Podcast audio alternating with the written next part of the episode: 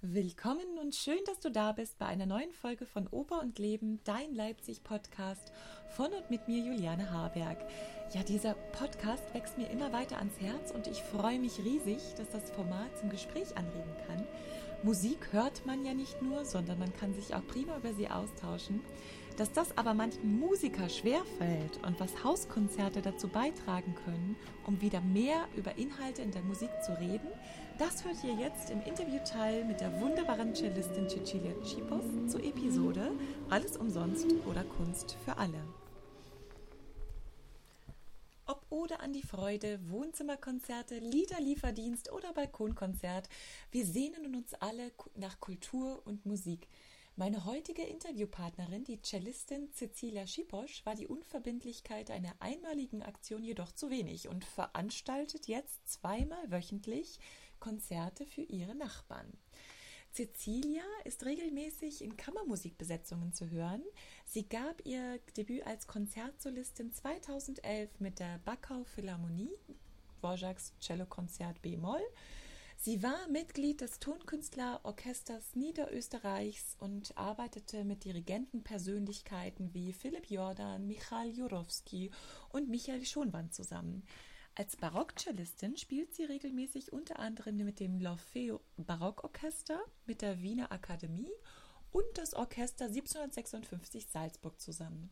Ich habe mit Cecilia am 7. Mai gesprochen, besser gesagt geskypt und wir waren uns einig, wir sollten alle wieder mehr über Musik reden lernen.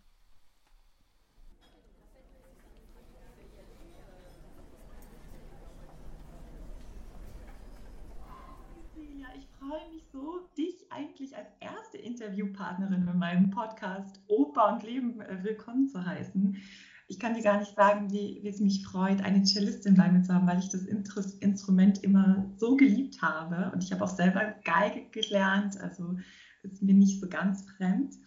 Ja, nach Wien kann ich ja leider jetzt nicht kommen, in der Situation sowieso nicht. Aber ich dachte mir, ich mache ein bisschen Kaffeehausatmosphäre und habe ja. einen Post gemacht. Trinkt auch was keinen Tee, aber das macht nichts. Das macht nichts, ist wunderbar. Aber wenn wir schon mal dabei sind, das wollte ich immer mal einer, einer Wienerin fragen, was ist eigentlich der Unterschied zwischen Wiener Melange und Cappuccino? Weißt du das? Oder ist das eigentlich dasselbe? Also ich glaube, Cappuccino ist äh, öfters mit, mit, mit, richtigen, mit, mit richtiger Sahne, also so dicke Sahne und oh. Melange äh, mit äh, aufgeschäumter Milch. Ah, okay. Dass, die, dass in Cappuccino auch ein bisschen mehr Milch drinnen ist und, und in Melange weniger Milch, aber dafür mehr Kaffee. Also es ist ein bisschen stärker. Ah, aber mehr Kalorien wahrscheinlich auch. Das ist fein. Cecilia, dann zu unserem wunderbaren Thema. Ja, es ist ja einfach so, dass die Konzert- und Theaterwelt jetzt schläft äh, vielen Musikern ist die Situation ja super unheimlich. Wie geht es dir damit in der Situation, in der Corona-Zeit? Ich habe mich jetzt mittlerweile damit eigentlich halbwegs zurechtgefunden. Also was mir sehr abgeht, äh, das ist einerseits die Konzerte zu spielen und ein, ein lebendiges Publikum dabei zu haben. Mhm. Und und, und einfach die Auftritte, dass man, dass man ein Ziel hat, dass man Stücke einstudiert und dann, dann das aufführt. Und also dieser ganze Prozess fehlt mir sehr. Was mir auch sehr fehlt, äh, das Miteinander musizieren. Ja. Also äh, ich spiele zwar jeden Tag Musik äh, für mich alleine, aber dieses, dieses gemeinsame, dieser Austausch mit, mit, mit den anderen Musikern, äh, aber das bessert sich jetzt auch, weil wir haben schon eine Trio-Probe gemacht. Ja, genau, es öffnet sich langsam wieder. Hm. Ja, das war bei mir ein bisschen einfacher, weil mein Mann ist Pianist und ähm, da kann man schon dann zu Hause natürlich ganz, ganz gut miteinander musizieren. Ja, aber klar, also wenn man dann zwei Wochen, über zwei Wochen, drei Wochen sogar ohne Ensembleproben ist, also das ging mir auch ganz schön. Also da wird man, muss man schon auf sich aufpassen, dass man nicht depressiv wird. Ja, ging mir auf jeden Fall auch so.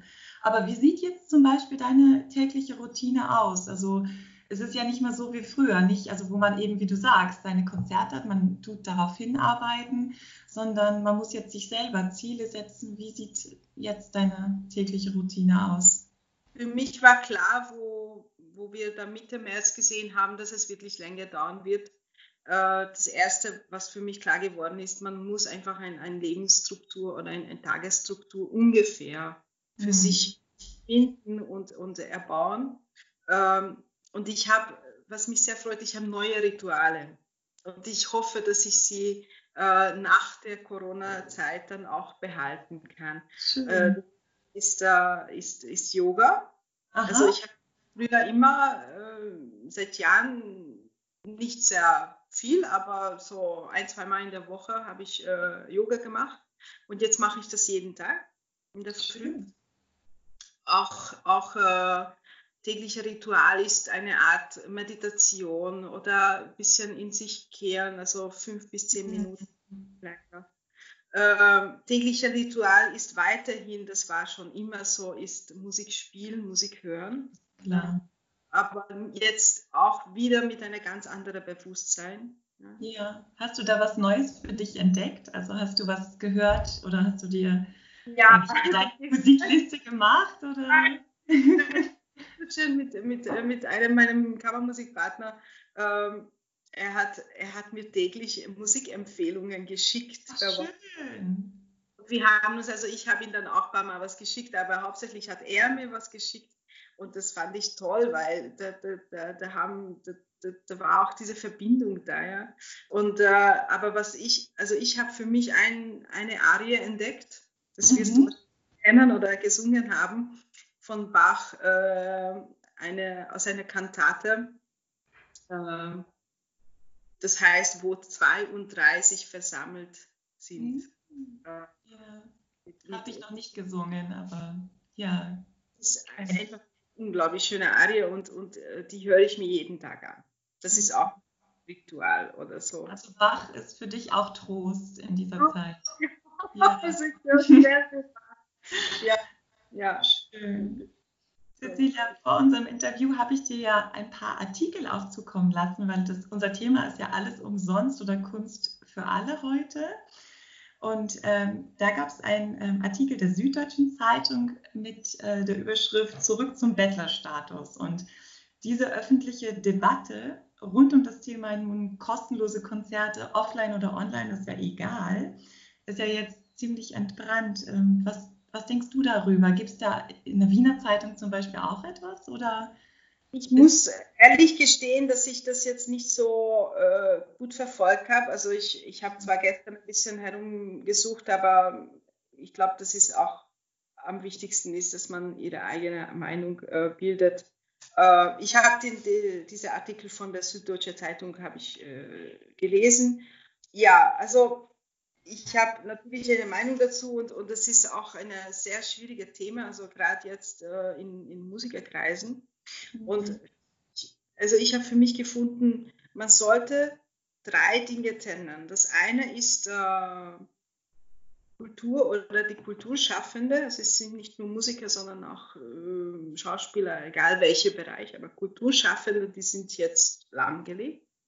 Ja. Dann äh, die Gesellschaft die Menschen, die, die sich nach Kultur sehnen und, und, und äh, ihnen das als ein, eine Form entzogen wurde, wenn nicht auch ganz, aber doch. Ja. Und, und es gibt die Politik. Und was mich ein bisschen traurig macht, wenn, wenn Künstler sagen, der beste Weg wäre jetzt, Kultur komplett zu entziehen, damit die Politik oder die Politiker verstehen, äh, wie wichtig das ist und, äh, und dann werden sie uns unterstützen. Da werden sie schon, also das, das, das da höre ich immer ein bisschen eine Drohung hinaus. Ja? ja. Ich nehme euch, also wie bei Kindern, ich nehme dir dieses Spielzeug weg. Weg und dann. Dann merkst du schon, wie wichtig das für ist und dann wirst du eh brav sein, so in der Richtung. Und das, ich hoffe sehr und ich wünsche das vom, wirklich vom Herzen, dass wir einen anderen Weg finden, dieses Problem zu lösen. Nämlich, ich verstehe schon die Verzweiflung von den Künstlern, dass äh, sie sich nicht wertgeschätzt fühlen, beziehungsweise es gibt jetzt auch die Meldungen, naja, sie machen eh Kunst und es kommt eh zu den Menschen und so. Äh, dass das eben nicht so ist, dass das ein sehr harter Weg, ein sehr aufwendiger Weg ist, solche, auch solche Online-Konzerte zu erstellen. Ich meine, ich habe ja. Hm. Und dass, dass das wirklich honoriert sein soll, auf jeden Fall. Aber ich fände jetzt auch schade, wenn wir die Gesellschaft, also diese dritte Gruppe, eigentlich die größte Gruppe, damit bestrafen, dass, sie, dass wir für sie nicht spielen.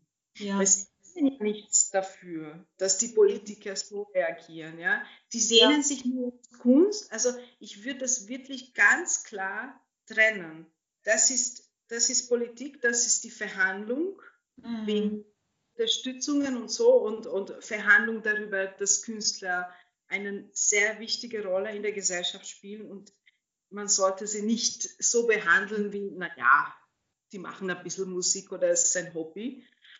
Das ist eine Sache, aber die andere Sache, dass, äh, dass unsere Berufung da ist und das, das darf niemals äh, erschüttert sein, ja, nicht einmal in, gerade nicht in so einer Situation, mhm. sollte umso größer sein und sagen, wir geben für die Menschen Musik, weil sie brauchen das jetzt. Richtig, ja? eben, das ist ja eigentlich unsere Hauptaufgabe, also das eben zu vermitteln. Und gerade das Gespräch hatte ich gestern auch mit einem Handwerker, lustigerweise, wo ich total erstaunt war, dass der dann zu mir meinte, ja, wissen Sie, Frau Haberg, das meiste, was ich vermisse, sind Konzerte. Und dann war er ganz glücklich, dass wir jetzt ich meine, wir sind natürlich Musikerhaushalt, haben Cembalo, äh, ähm, Flügel hier stehen und das war für ihn großartig, dann endlich mit uns über Musik sprechen zu dürfen, mal wieder. Also das ist ähm, sehr interessant. Also ich glaube, das ist auch schön, dass man das jetzt wieder, äh,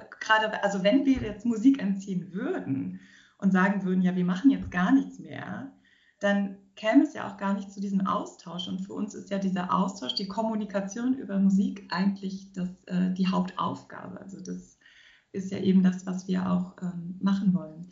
Aber du tust das ja auch mit, äh, mittels deiner Balkonkonzerte.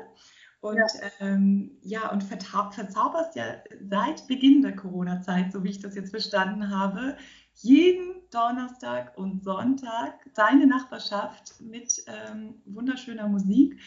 Ähm, ja, wie, wie kommt es dazu, dass du das gemacht hast? Oder äh, besser gesagt, wie hältst du das auch durch? Weil du musst es ja programmieren, jede Woche dir Gedanken machen. Also, wie kommt also, es dazu? Bis jetzt, also gestern war das 17. Konzert mhm. und ich wow ich, äh, dass ich nicht sehr viel in meinem Programm wiederholt habe. Also ich habe letzt, jetzt die letzten zwei, drei Konzerte schon, aber sonst habe ich immer versucht, ein neues Programm zu spielen. Also nicht wow. einfach, dass ich, mm, ich spiele zwei, drei Stücke und das immer, sondern, sondern es war sehr abwechslungsreich. Ähm, genau das hat mir Halt gegeben. Genau das, also ich habe es zwei Gründen gemacht. Natürlich hauptsächlich deshalb, weil ich für meine Nachbarn was Gutes tun wollte. Ich, für mich ist Musik so eine unglaublich starke Kraftquelle. Und ich habe das schon so oft in meinem Leben erlebt, in schwierigen Situationen, in Trauern oder Trennung oder was auch immer, aber auch in, in, in fröhlichen äh, Lebenssituationen, dass, dass äh, Musik meine haltende Umgebung ist. Ja, die, mhm kann ich mich darauf stützen. Ja. Und, mhm. und äh, das war auch in den ersten Tagen bei der Corona-Krise, wo alle ein bisschen panisch und hysterisch waren. Ich habe einfach, äh, habe mich zu meinem Cello gesetzt oder ich habe eine, eine schöne Musik aufgelegt. Und dann habe ich gesagt, na ja, das könnte ich doch auch für die Nachbar Nachbarn teilen. Also diese, die, diese beruhigende, diese heilende Kraft wollte ich. Das. Mhm. Äh, und es war dann sowieso in Österreich eine große Flash, äh, ähm, wie heißt das? Also wo alle gespielt haben, wie genau. in Italien, ich auch in Deutschland. Ja, genau. Es gab diesen einen Sonntag, ne, wo wir Ode an die Freude gespielt genau. haben. Genau, richtig. Ich habe gesagt, wieso nur einmal? Ja, wieso ja. nur einmal? Das ist genau der Punkt, dass es eben jetzt länger dauern wird. Also einerseits ähm, für die Nachbarn, aber ein bisschen auch für mich, weil das hat genau diesen Struktur gegeben und ich mhm. auch, auch ich habe zwei Auftritte und ich war am Anfang sehr aufgeregt. Jetzt natürlich ein bisschen weniger, weil ich kenne das jetzt schon. Aber am Anfang war ich wirklich aufgeregt, weil wie kommt das an? Ob jemand die Polizei ruft. Ah, echt? Hast du dir solche Gedanken gemacht, ob jemand die Polizei ja. rufen könnte? Oh. Du zwingst dich eigentlich dein Publikum dazu. Ja? Also nicht zu kaufen ein Ticket und gehen zum Konzert freiwillig, sondern ich stelle mich auf meinen Balkon, okay, ich spiele nicht lange, genau aus diesem Grund, weil ich denke mir, okay, wenn jemand das nicht hören will, dann kann für zehn Minuten die Fenster schließen. Aber ich wollte mich jetzt auch nicht so aufdrängeln. Ja, verstehe ich. Ja, also das war schon eine Überwindung auch. Natürlich dann auch mit dem Programm, was spiele ich, weil ich ja. Meine Nachbarn zwar sehr nette Menschen sind und, und viele junge Familien, aber wahrscheinlich großteils nicht mit klassischer Musik irgendwie in Verbindung ja. oder, oder, vertraut. Ja. Und wie hast du dann die Stücke ausgewählt? Also nach welchen Kriterien? Also ich wollte mein künstlerisches äh, Credo sozusagen auch nicht den Rücken kehren, weil ich meine immer, dass man als Künstler oder als, als Musiker auch die Verantwortung trägt, sein Publikum zu erziehen. Ja. Das heißt, äh, ich spiele sehr gerne unbekannte Stücke. Und, äh, und ich, also für meine Nachbarn sind wahrscheinlich fast alle Stücke unbekannt gewesen. Äh, ich spiele sehr gerne hochqualitative Musikstücke mhm. und auch viele äh, Cello-Stückchen. Also für, ich habe dann gezwungenermaßen musste ich dann die, die YouTube-Begleitung. Ja, das ist ja auch. Dann greift man darauf zurück, was man hat. Das ist ja normal. Ja, Geht ja nicht anders. Ja. Und dann äh, kam dann irgendwann mal der Wunsch von, von der einen Nachbarin, mit der ich in, in Kontakt war, ob ich irgendwas äh, spielen könnte, was sie auch kennen. Also irgendwie so viel Musik oder ein bisschen leichteres und so. Und dann mhm. habe ich schon äh, mit, mit solchen eher populären Stücken ergrenzt. Aber da habe ich auch geschaut, dass das irgendwie meine Ansprüche auch noch hält. Ja, also ich hätte jetzt nicht, äh, kein Beispiel nennen, aber schlechtes ja nicht spielen wollen. Ja. Also es war für mich schon wichtig. Variante von was weiß ich, Rihanna oder wie auch immer. Ne? Also verstehe ich, was du meinst. Ja, alles klar. Aber es, es, es, war spannend und ich habe dann auch genossen, diese, diese eher Richtung Popmusik oder also ich habe äh, Tango-Stücke gefunden. Also das mein Repertoire oder mein äh, Blickwinkel sich auch erweitert. Hm. Und wie reagieren die Menschen darauf? Also deine Nachbarn, wie haben sie zum Anfang reagiert? Also Polizei kam ja offensichtlich nicht. Also ich bin echt dankbar. Ähm, also das ist natürlich auch je nach Wetterlage. Wenn, wenn das Wetter schön ist und draußen viele Leute sind, dann, dann, äh, dann gibt es natürlich mehr Reaktionen. Was mich sehr gefreut hat, äh, dass anscheinend wirklich so ein, ein Stammpublikum sich entwickelt hat. Also im Haus gibt es äh, drei, vier Familien oder, oder ähm, Wohnungen, wo sie das schon wissen. Also sie haben sich das gemerkt. Äh, ich habe auch gehört, dass sie sich auch verabredet haben zu diesem Zeitpunkt. So nebeneinander stehende Balkone, wo, wo sie sich verabredet haben sehr berührend war, dass ich einmal ein Konzert ausfallen habe lassen müssen, weil im Nebenhaus war ein, ein, ein großes äh, Feuerwehreinsatz. Oh, okay. Hm. Das war so viel Lärm und, und so viel äh, Trouble. Durch Autos. Hm. Ja, und dann habe ich eben der einen Nachbarin habe ich geschrieben, du, es tut mir leid, aber heute, ich kann einfach nicht spielen, das ist, das ist nicht möglich. Und dann hat sie, oh, schade, dann leite ich das weiter für die anderen Nachbarn.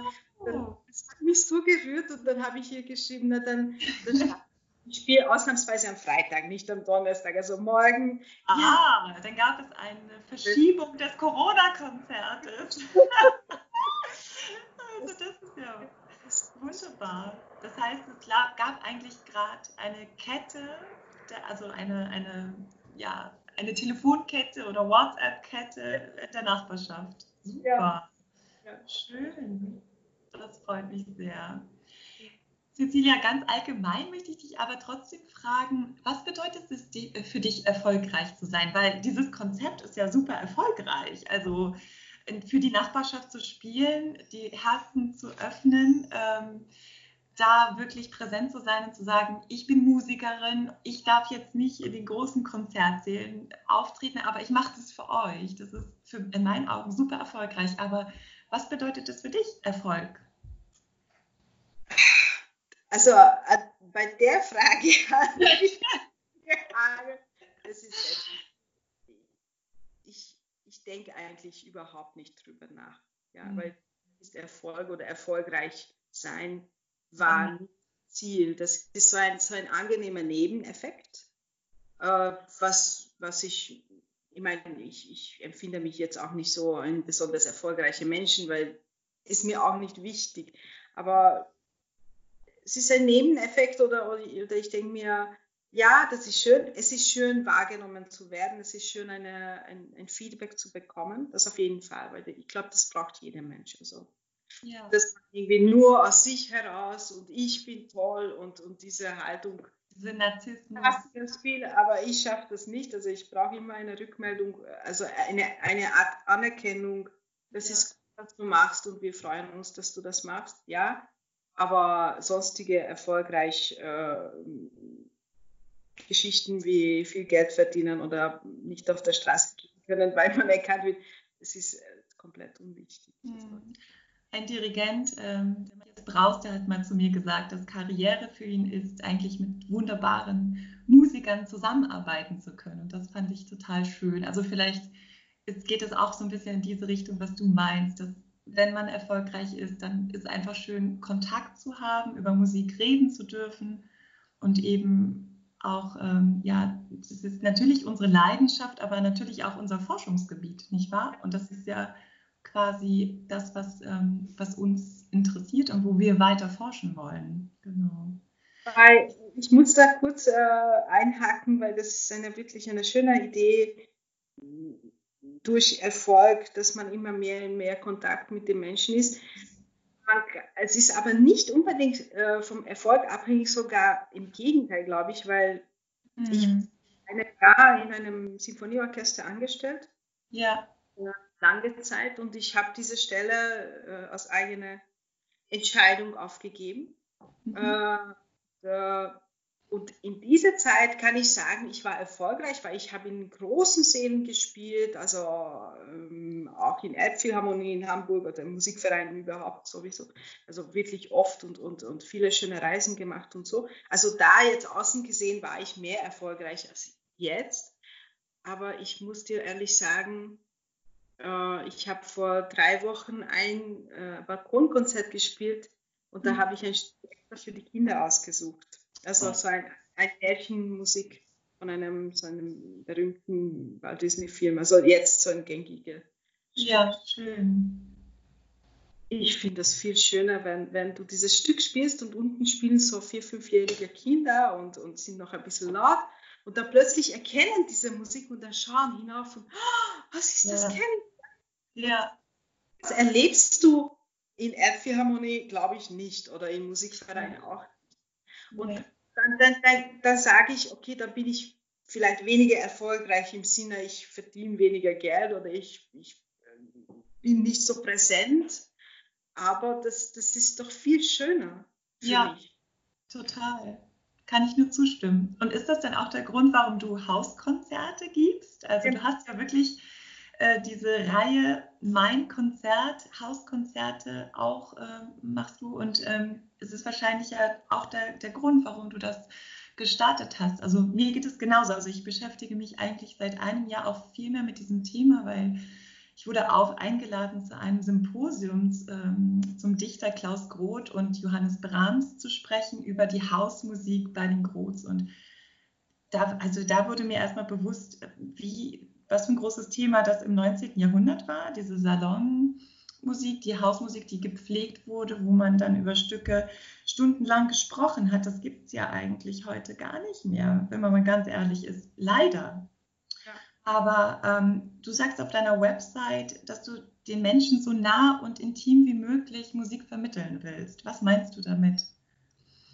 Naja, genau die, diese Gründe waren meine Beweggründe, dass ich äh, im Orchester oder in großen Sälen, ich hatte immer so eine Barrikade gespürt zwischen Musiker, Künstler, da war die Bühne, die Bühne ist auch irgendwie erhoben oder weiter weg und ja. dann das Publikum und es konnte kein Austausch stattfinden. Mhm. Es ist ein ganz, ganz wichtiger und wesentlicher Teil von Musik oder warum wir Musik brauchen. Das hast du auch am Anfang erwähnt. Das ist der Austausch, dass ja. wir uns darüber austauschen, dass wir uns damit verbinden und dass, dass da ein Dialog stattfinden kann. Und, und für uns Künstler ist ganz wichtig, dass wir, und gerade jetzt in der Corona-Zeit, wo wir nicht äh, live spielen können, dass wir äh, nicht nur agieren, sondern auch reagieren. Und du kannst nur reagieren, wenn du ein Publikum hast. Und am besten kannst du reagieren, wenn sie so nahe sitzen wie möglich oder so nahe sind wie möglich, beziehungsweise sich auch noch irgendwie äußern weil bei, meinen, äh, bei meinem Konzert ist die Möglichkeit da, dass also die Konzerte werden moderiert. Ich erzähle über die Stücke, die Künstler erzählen über sich selbst, oder, aber man kann auch Fragen stellen. Ah. Es kann auch, auch zwischen zwei Sätzen fragt jemand, ja, aber wieso spielen Sie historische Instrumente? Was ist der Unterschied zwischen Darmseite und, und, und Stahlseite? Oder ah. all, die jetzt im Moment aufkommen oder und ja. ich, ich versuche mein Publikum zu ermutigen, machen Sie das. Natürlich, mhm. okay, vielleicht nicht mitten im Stück, aber ja. auch zwischen zwei Sätze. Stellen Sie Ihre Fragen. Ja? Mhm. Weil das, das gibt es sonst nirgends. Es gibt zwar Künstlergespräche vor Konzerten, das ist jetzt immer häufiger und finde ich auch sehr schön und wichtig. Aber da ist auch ein bisschen ein, ein, eigentlich ein Monolog. Jemand hält den Vortrag über ein Stück, gibt genau. den auch und ich, ich möchte es, ich genieße das bei, bei diesen kleinen Hauskonzerten, dass wir bleiben dann auch immer nach dem Konzert dort, Künstler, und, und, und äh, gibt es meistens ein kleines Buffet oder so.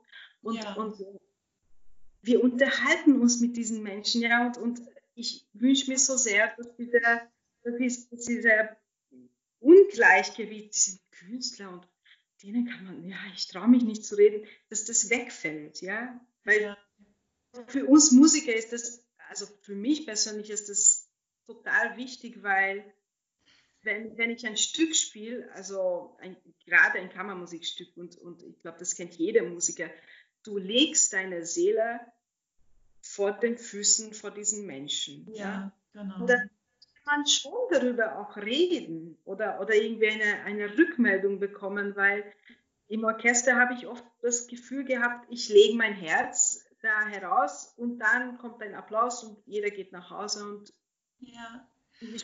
Gehalt, ja. das stimmt auf jeden Fall.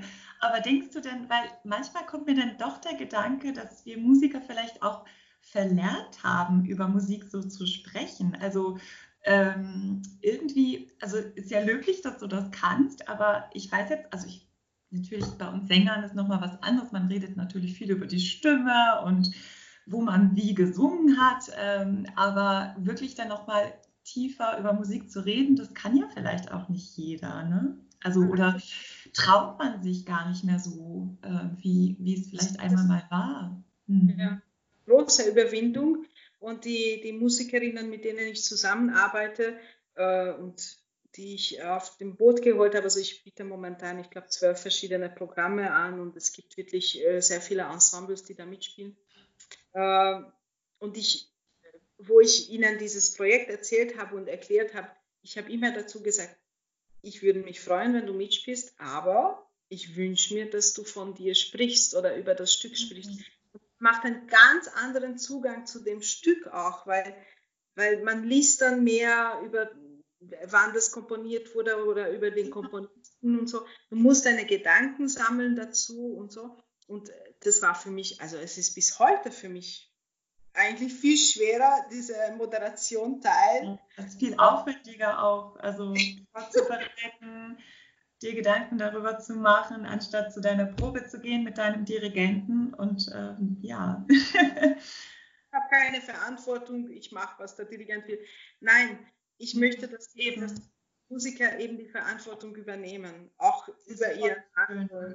Ja, das finde ich so wunderbar, finde ich wirklich ganz, ganz, ganz toll. Cecilia, ich habe hier noch eine Frage für dich, aber das haben wir eigentlich schon beantwortet. Also eigentlich unterscheiden ja dann deine Hausmusikkonzerte, ähm, diese klassischen Eventkonzerte, ähm, Hochzeiten, Geburtstage, insofern, dass, ähm, dass ihr da wirklich viel mehr in die Tiefe geht, auch vom Publikum verlangt, Verantwortung zu übernehmen. Also es ist ja nicht nur, dass der Musiker vorbereitet ist und genau weiß, wann dieses Stück, ähm, was heute präsentiert wird, äh, geschrieben worden ist, sondern auch, dass das Publikum ähm, also verantwortungsvoll hört und dann natürlich auch, er darf Fragen stellen, er darf Fragen zum Instrument stellen, aber er darf auch ähm, ja, Fragen stellen, die er vielleicht auch sich vorher schon überlegt hat, also wo er vielleicht auch schon gelesen hat. Und das ist ja doch etwas total Schönes, wo dann ein geistiger Austausch stattfindet, was natürlich bei ja, vielen so Momenten, also ich habe auch schon auf natürlich Trauerfeiern gesungen, da würde sowas natürlich nicht stattfinden, nicht wahr? Und das unterscheidet natürlich sein Format sehr von so einem klassischen Event. Punkt ist, und das, das habe ich auch auf der Webseite geschrieben, weil ich habe schon einige Anfragen bekommen von, also eben Hochzeiten oder so, äh, andere Events zu spielen ich sage immer und schreibe immer dazu, äh, sehr gerne, aber es ist ein Konzert, es ist kein Hintergrundmusik. Ja? Genau. Wir können natürlich gerne, ich habe schon Hochzeiten erlebt, wo äh, im Rahmen von diesen Festivitäten war eine Stunde oder eine halbe Stunde ein richtiges Konzert und dass die Menschen bewusst die Musik zuhören und nicht irgendwie im Hintergrund läuft oder zu einer Zeremonie, was halt da hört man auch bewusst zu, aber das ist nicht, nicht die Musik oder das Konzert im Mittelpunkt, sondern was auch sehr schön, ja, also es ist kein ja. Zweifel. Aber das ist ein bisschen was anderes und, und äh, ich versuche mich daran zu halten, dass, dass ich äh, solche ähm, ähm, Veranstaltungen gar nicht annehme, wenn es nicht der sein kann. Also wenn Sie sagen, na, Sie möchten Hintergrundmusik oder dass Sie beim, beim Abendessen dann drei Stunden Quartett oh, spielen. Dann ja, stellt man sich das vor, ne? Dann kommt schön das Streichquartett, was zum Hauptgang dann. Kann jemand empfehlen, aber ich mache das als Prinzip. Hm, verstehe ich. Wenn ich jetzt nochmal an die schöne Musikstadt Wien denke, und ich meine, ich war ja auch häufiger schon mal da, da muss ich ja doch irgendwie feststellen, dass diese, ja, also dass diese klassische Musikatmosphäre eigentlich kaum noch, also oder beziehungsweise nur für, das, für den Tourismus so aufrechterhalten wird. Wie ist das denn eigentlich? Ähm, was denkst du, du wohnst ja dort, du erlebst den Alltag da. Ähm, welchen Stellenwert hat klassische Musik in Wien heutzutage? Also ich habe keinen Vergleich mit anderen Städten, deshalb kann ich das schwer sagen, ob das mehr oder weniger ist. Ähm, was ich aber so aus privaten Begegnungen erlebe, mhm. dass in, in, uh, und ich sehr schön finde, dass da äh, also diese bürgerliche Schicht äh, ist sehr stark da, noch immer in Wien. Das mhm. ist natürlich halt die ältere Generation, aber trotzdem wird das auch gelebt. Und, und mit meinem Projekt, mein Konzert, also wo ich eben die Tradition Salonkonzerte am Leben erhalten möchte, äh, wird es sehr begrüßt und willkommen geheißen und, und, äh, und ich, ich habe wirklich gute Chancen, das sozusagen wieder in der Gesellschaft einzuführen, weil die Wurzeln sind da. Und es gibt auch noch Familien, also so ältere Damen oder die erzählen, ja, das war auch bei uns. Oh. Da haben meine Eltern Musiker eingeladen oder, oder war halt irgendwer in der Familie oder haben selber gespielt. Also sie erzählen mir von, von lebendigen, wahren äh, äh Familiengeschichten. Und dass sie sich wünschen, dass das wieder passiert, aber haben natürlich eine, alle keine Zeit oder spielen. Es ist halt auch das Instrument spielen war vor 50 bis vor 50 Jahren so drinnen in der ähm, Grunderziehung, dass auch wenn man jetzt musikalisch nicht so begabt war, aber ein Instrument hat man spielen können, irgendwas, ja. Und das ist jetzt vollkommen weg, ja. Mhm. Und äh, aber ich, ich hoffe, sehr, dass das, dass das mit meiner Arbeit wieder ein bisschen in Schwung kommen kann oder, oder äh, und dass die Menschen die Werte von, von seinem Salonkonzert erkennen, ja, also das und kennen und erkennen. Erkennen, ja, genau. Nee, damit trägst du bestimmt dazu bei, dass dieser Funke nochmal überspringt und ähm, da nochmal an diesen Wurzeln angepasst werden kann. Also das ist definitiv auch ein Ziel von mir in den nächsten Jahren. Auch hier in Leipzig gibt es ja eigentlich auch philosophische Salons, Literatursalons. Wir, haben, wir sind Buchmessestadt, wie kann es anders sein? Und das aber Hausmusik ist da noch nicht so das Thema, aber ich hoffe, dass wir da so ein bisschen anknüpfen können. Aber wenn ich jetzt mal weiterspinne, und ich meine, es ist ja auch total wichtig, nicht immer über so Ist-Zustand zu sprechen und zu sagen, ja, heute ist das alles schlecht, sondern äh, Kunst ist ja auch etwas, was für seine Ideale lebt. Wenn du jetzt unsere Welt mal in 2050 dir vorstellst, was denkst du, welchen Stellenwert hat dann die klassische Musik 2050 oder was ist dein Wunschdenken dort? Ähm, was würdest du dir wünschen? also, ähm, das ist, ich, ich bin, also das wird wahrscheinlich passieren, dass wir immer mehr in digitalen Welt leben werden in 2050. Ähm, und ich wünsche mir, dass, dass die Gesellschaft oder die Menschheit erkennt, wie, wie Musik, wie wichtig und wie wertvoll das ist. Das ist wie ein, wie ein unglaublicher Schatz. Ja? Und vor allem die lebendige Musik. Also natürlich ist es schön, dass wir jetzt immer mehr tolle Aufnahmen haben und immer leichter an Aufnahmen kommen. Ja. Aber das hat doch noch einen sehr großen Unterschied, ob du dann jemanden wirklich live erzählst, das heißt, äh, erlebst. Hat, ne? mhm. Ja. Und äh, ich hoffe, dass dieser, dieser unersetzbare Wert von, von, von diesem Schatz äh, anerkannt wird, gepflegt wird und, und dass das auch kein Privileg wird, sondern, sondern dass jeder Mensch dazu Zugang haben kann. Also momentan ist es so, dass es dann schon gerade die klassische Musik sehr für die eher für die höhere Gesellschaft gedacht ist oder so. Ähm, ich, ich hoffe, dass, dass wir einen Zugang öffnen können für unser Publikum, wo wir zeigen können, dass es für mhm. jeden gedacht ist und, und ja. äh, also das liegt in unserer Hand eigentlich.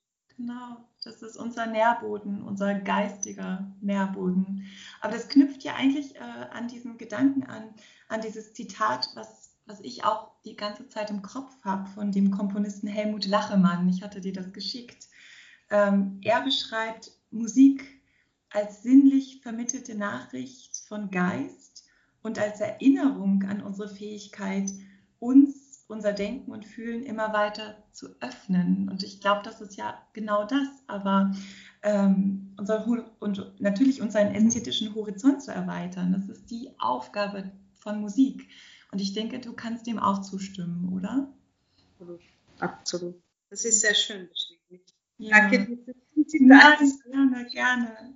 Aber Cecilia, eine letzte Frage, die vielleicht zu diesem Thema heute gar nicht so sehr passt, aber was ich super spannend trotzdem fand, auf deiner Homepage zu finden, ist, dass du dich ja auch mit Frauen ähm, aus dem 18. Jahrhundert, Musikerfrauen, Instrumentalisten aus dem 18. Jahrhundert beschäftigst. Und ähm, auch heute ist ja nicht nur Musik äh, etwas nur für, ähm, oder klassische Musik etwas für die höhere Schicht, sondern immer noch die Frage, äh, Frauen in der klassischen Musik ist immer noch ein Thema, worüber man sprechen muss ähm, weil wir immer noch Diskriminierung erfahren. Wie kommst du dazu, zu diesem Thema zu forschen?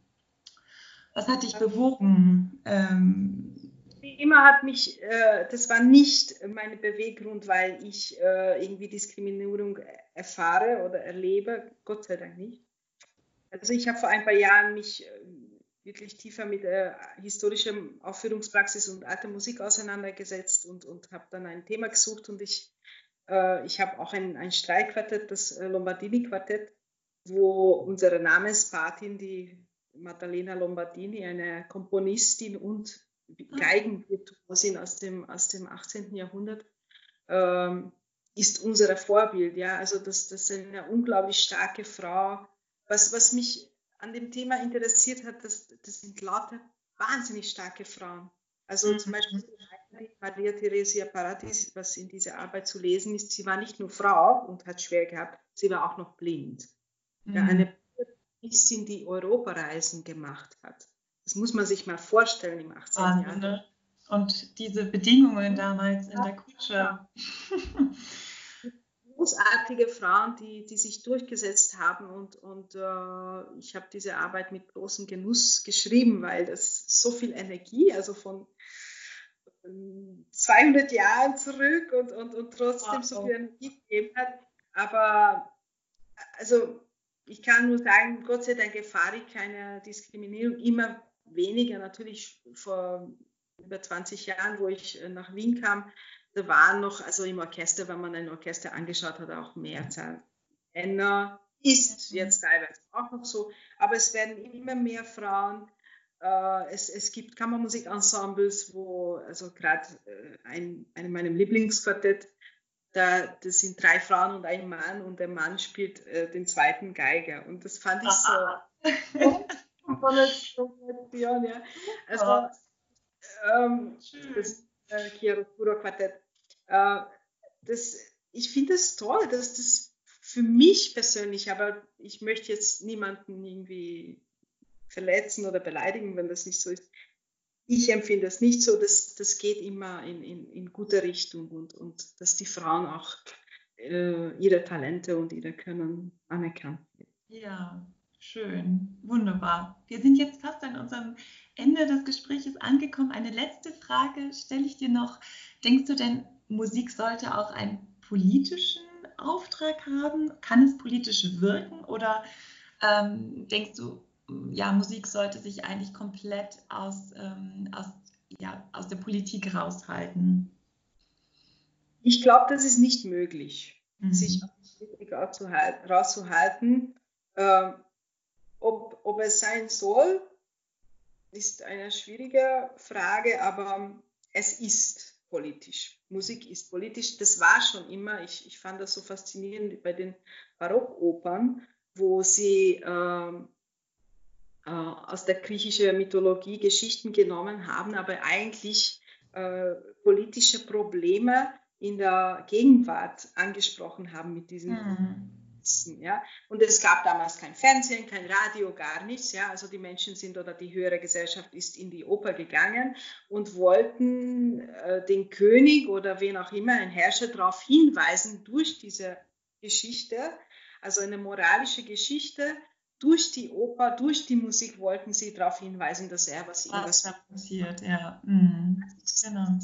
Paradebeispiel dafür, wie Musik äh, auf die Politik oder auf die Gesellschaft auswirken kann. Es mhm. ist natürlich nicht mehr so stark, aber man braucht nur an Hymnen denken oder auch, äh, auch an, an, an ähm, Revolutionslieder wie La Marseillaise oder das ist schon großartig, ja, also dass, dass du, du hast eine kleine Melodie oder du hast sogar nur ein, ein, ein zwei Töne oder ein Intervall ja, du erkennst und hast sofort die Verbindung, sofort die Verbindung ja.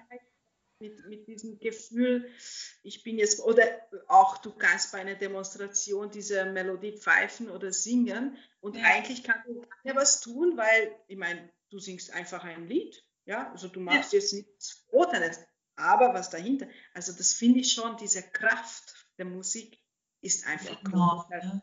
Ja. Auch unsere, unsere Europahymne, dass wir am 15. März, äh, also in Österreich alle, aber auch in, äh, also dass das regelmäßig, gerade jetzt in der Corona, wir haben ja, ich hatte auch Gänsehaut, als ja, das gemacht haben. Ja. Das ist ja. diese Verbindung, das verbindet, ja. Und so gesehen finde ich toll, wenn, wenn Musik auch äh, politisch ist oder in diese Richtung geht. Was natürlich eher umgekehrt würde ich Gedanken darüber machen, dass, dass das vielleicht doch von der Politik oder von der Regierung auch anerkannt wird, diese wichtige. Äh, genau. das wäre wirklich schön. Ja. ja, das ist doch eine wunderschöne Botschaft. Super, das ist wunderbar. Zum Abschluss würde ich super gerne noch mit dir ein kleines Spiel spielen. ich weiß nicht, ob du das kennst, aber ich nenne dir einfach mal ähm, zwei Begriffe und du antwortest ganz, ganz, ganz, ganz spontan, ohne viel zu denken, äh, mit dem Begriff, der dir äh, oder zu dem du dich am meisten hingezogen fühlst. Also ähm, einfach spontan. Und zwar Herz oder Karo? Herz. Pizza oder Pasta? Pasta. Bach oder Schönberg? Bach. Wien oder New York? Wien. Cello-Konzert A-Moll von Saint-Saëns oder Cello-Konzert B-Moll von Dvorak? Dvorak. Karajan oder Thielemann? Weder noch. Was ist denn dein Lieblingsdirigent? Hast du überhaupt einen? Wenn du, ich meine, ja, du bist natürlich Konzertsolistin, aber spielst natürlich auch. Es ist nicht so ein. Nicht ein. ein auch berühmt, auch berühmt. Äh, der Michael Schönwand. Der, ist, der war äh, Chef in, in Dänemark, also ein dänischer äh, Dirigent. Ich, aber es ist auch eine persönliche Verbindung. Ich hatte die Ehre gehabt, mit ihm zusammenzuarbeiten. Also ich finde immer da wieder die persönliche ja. Beziehung, wenn ein Mensch inspiriert. Ja. Super. Schön, Cecilia. Dann danke ich dir so sehr für das Gespräch. Es hat mir wirklich ganz, ganz, ganz viel Freude gemacht. Und du hast uns ganz viel Input gegeben und neue ja, Ideen oder Gedanken, worüber man noch mal, ähm, die man nochmal mitnehmen kann. Ja. Wenn, wenn es dich wieder mal nach Wien verschlägt, ja, bestimmt dich gerne auf eine Melange einladen. Dann besuchen wir eines der sehr schönen Kaffeehäuser in Wien. Das wäre ganz, ganz, ganz toll. Dann wünsche ich dir ein ganz wunderbares Wochenende und wir bleiben in guten Kontakt. Danke. Alles Gute dir. Ciao. Ciao.